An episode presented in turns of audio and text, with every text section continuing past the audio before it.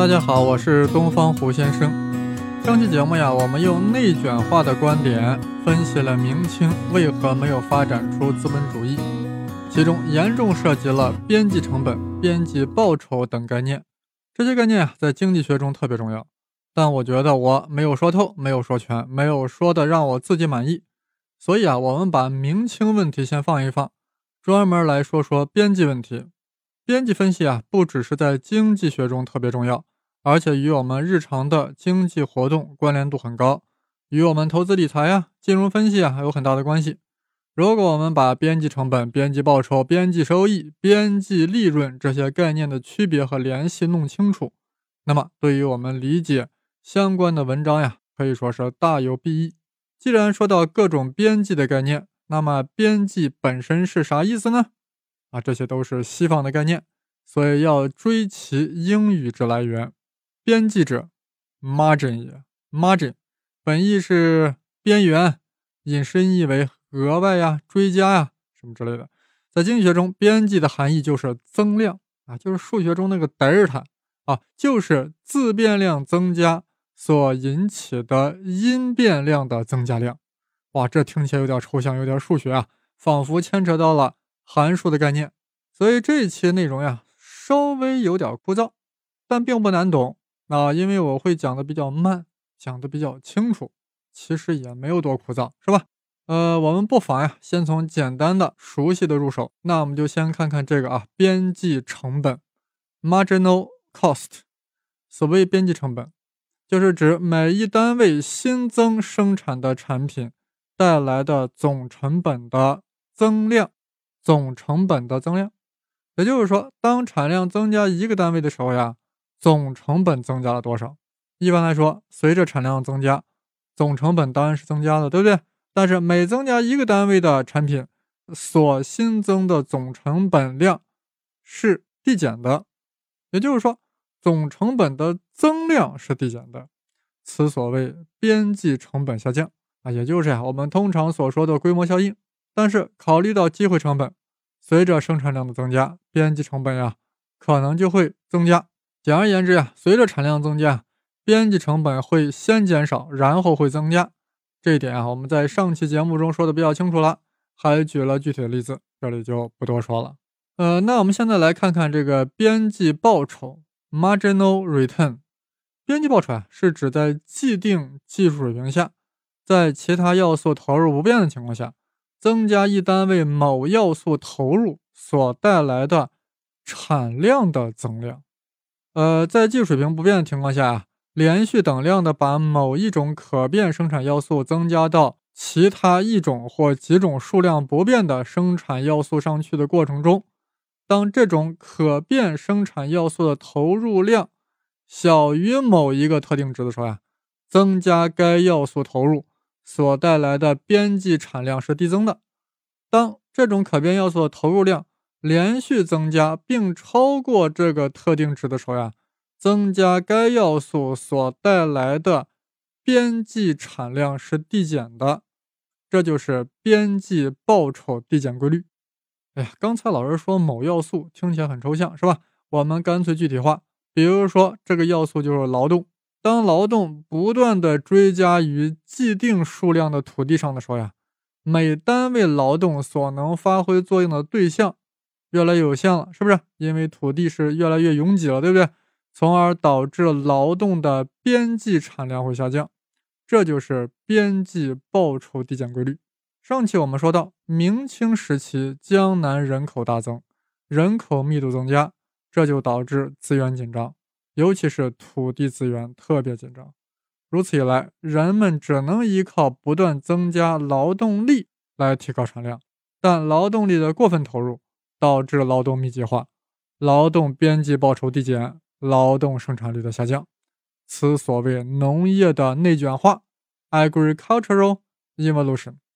内卷化的确可以提高农业总产量，但同时导致边际报酬递减。以上所说的边际成本和边际报酬啊，我们在上期都讲过了。我们将它俩作为引子，来引出我们今天更加完整、更加深入的内容。边际这个词在经济学中呀非常常见，究其根本，它是一种数学方法。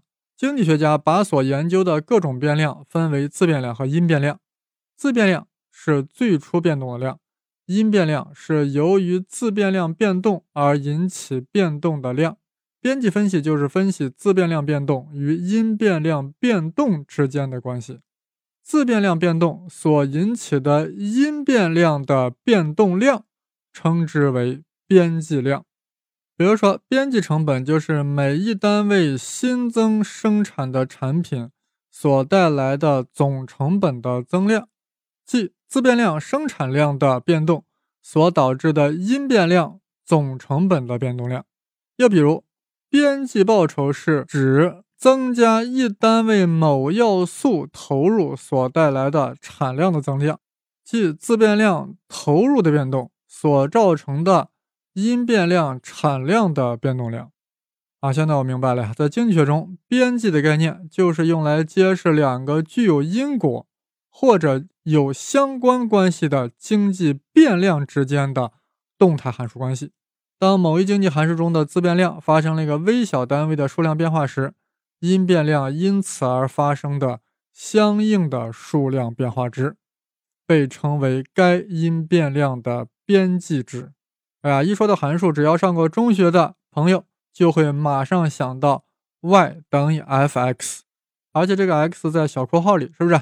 如果顺着读的话，是 y 等于 f 小括号 x 反括号 y 等于 f(x)，其中 x 是自变量，y 是因变量。自变量的微小变化记作啥？德尔塔 x，就那个小三角是吧？x，所以导致的因变量的微小变化量呀，就是德尔塔 y。而边际成本、边际报酬这些边际量啊，都是指每一单位新增的自变量所导致的因变量的变动量，所以就记成啥？抽象的记作了德尔塔 y 除以德尔塔 x，这不就表示了单位 x 的变化量所导致的 y 的变化量吗？德尔塔 y 除以德尔塔 x。比如说，运输公司增加了四辆汽车，每天就可以多运八百名乘客。那么，增加汽车所导致的运送乘客的边际量就是八百除以四，等于二百。二百名乘客啊，就是边际量。这就是边际分析法。边际分析法啊，就是要分析自变量变动一单位时，因变量会变动多少。无论治理国家还是企业管理。对边际量的考虑啊，是决策的关键，所以要用边际分析法。边际分析法的数学原理啊，就是微分，就是导数。这一点估计大家已经发现了。刚才说了，对于经济函数 y 等于 f(x)，它的边际量就是德尔塔 y 除以德尔塔 x，也就是单位 x 的变化量所导致的 y 的变化量。那我们知道，当 x 的变化量特别特别小的时候，也就是说，当德尔塔 x 趋于零的时候，那么德尔塔 y 除以德尔塔 x 就是函数 y 等于 f(x) 的导数，记作了 dy 比 dx，dy 除以 dx，这叫啥？这也叫微商嘛，在经济学上呀，也叫 marginal value 边际值。当然了，我们这里所说的是针对连续可导函数的情况的。所谓 dy 比 dx，就是当德尔塔 y 除以德尔塔 x，这个德尔塔 x 特别小的情况是啊，就变成 dy 比 dx 了，也就是微商，也就是导数。经济学啊，一旦用上了微积分这一强大工具，立马插向了飞翔的翅膀。边际分析法在经济学中大显身手，引发经济学上的一次革命，为我们做出决策提供了可靠的依据。在这里啊，我们可以记住一个人——卡尔·蒙格尔，他是奥地利学派的开山鼻祖。他是边际革命的三大发起者之一。从这个门格尔开始，微积分在经济学研究中的作用越来越重要，尤其对微观经济学产生了深刻的影响。好了，我们继续我们的既定目标。现在该介绍什么呢？边际收益 （marginal revenue）。边际收益啊，是指增加一单位产品的销售所增加的收益，也就是说，最后一单位产品的售出。所取得的收益，哎，这好像听起来与之前的边际报酬很像呀。注意，边际报酬呀是增加一单位某要素投入所带来的产量的增量，而边际收益是指增加一单位产品的销售所增加的收益，是两码事儿。边际报酬 （marginal return） 那是生产部门所要关心的事儿，而边际收益是销售部门要关心的事儿。当然，总经理啊要对这两个部门综合考虑，要把边际报酬和边际收益平衡好，否则呀就可能会造成边际报酬很大，但边际收益已经下滑的不利局面。甚至不排除下滑到负值的程度。呃，我们现在可以用数学公式来表示边际收益了啊，那就是边际收益等于总收益的变化量除以销售量的变化量。写成数学符号就是 MR 等于德尔塔 TR 除以德尔塔 Q。哎，这咋回事呢？这个 MR 就是 Marginal Revenue 边际收益的缩写。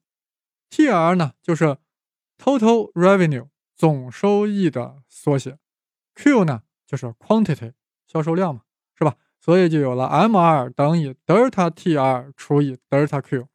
那么如果令德尔塔 Q 趋于零，那就是导数呀，那就是 T.R 对 Q 的导数呀，也就是 D.T.R 除以 D.Q，就是啥？就是 M.R，就是边际收益。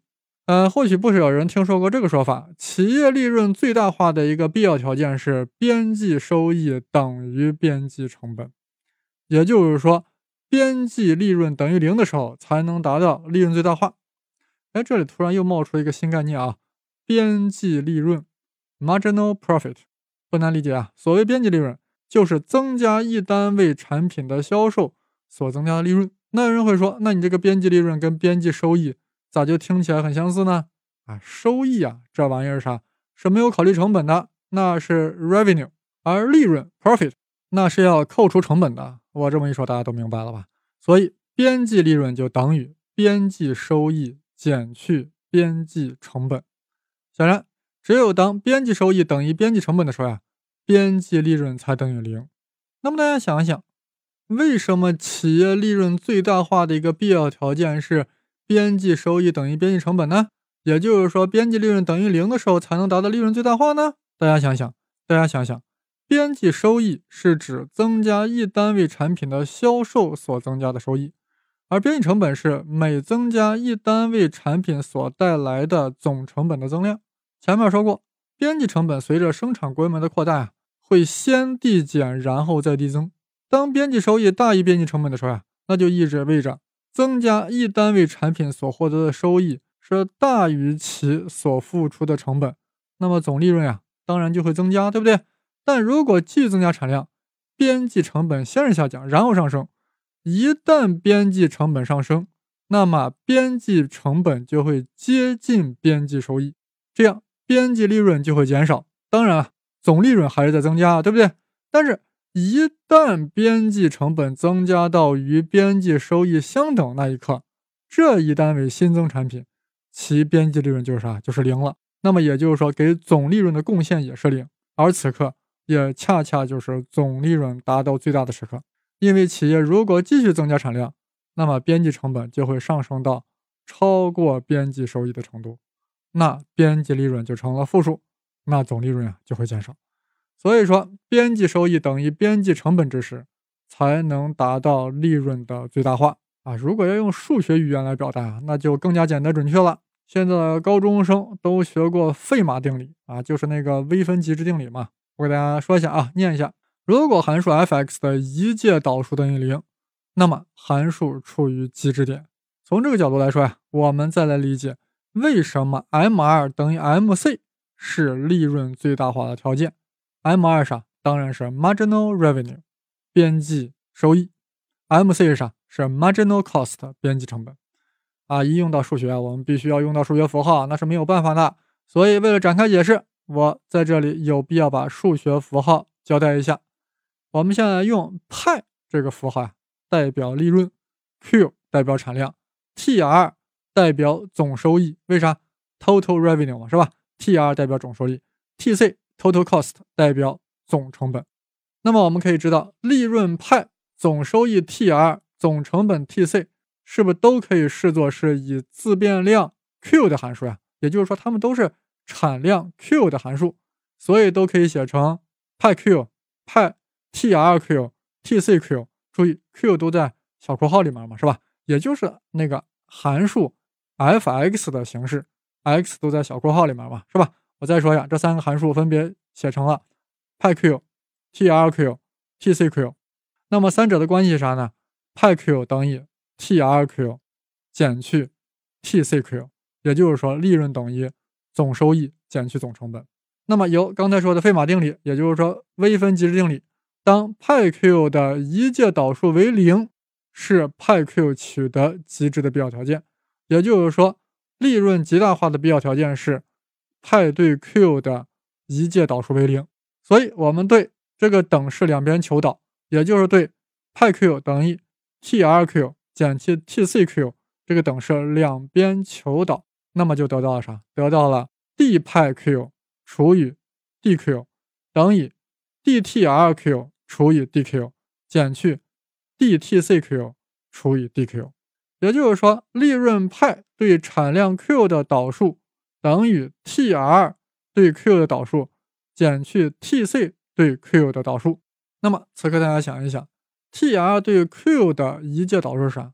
那就是边际收益 MR 呀。这我们前面说过呀。同样，TC 对 Q 的导数就是边际成本 MC。所以求导后的等式呀，其实就是 d 派 Q 除以 dQ 等于 MR 减 MC。刚才说了，函数派 Q 的一届导数为零，是派 Q 取得极值的必要条件。那么派的导数为零，也就是说，MR 减 MC 等于零，所以就是 MR 等于 MC 的时候，也就是说边际收益等于边际成本之时，派 Q 取得极值，也就是利润极大啊。当然了，这只是必要条件了，要获得充分条件，还要求派的二阶导数，这里就不多说了，再说就成高中数学了啊。当然了，对于高中数学呀以及各种数理化特别感兴趣的朋友啊。可以去听我的另外一个栏目《生考数理化》，当然是带竹字头的“生”，考试的“考”，生考数理化啊，那里啊最近在更新这个黎曼猜想。呃，我们此番讲了不少内容，澄清了不少概念啊，什么边际成本呀、边际报酬呀、边际收益啊、边际利润啊，但还有一个重要的边际概念没有说，那就是边际效用 （marginal utility）。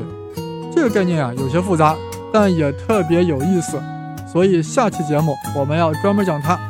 想和我交流的朋友可以加我的微信号，Victor 生力字，也就是 V I C T O R S H E N G I O I Z I。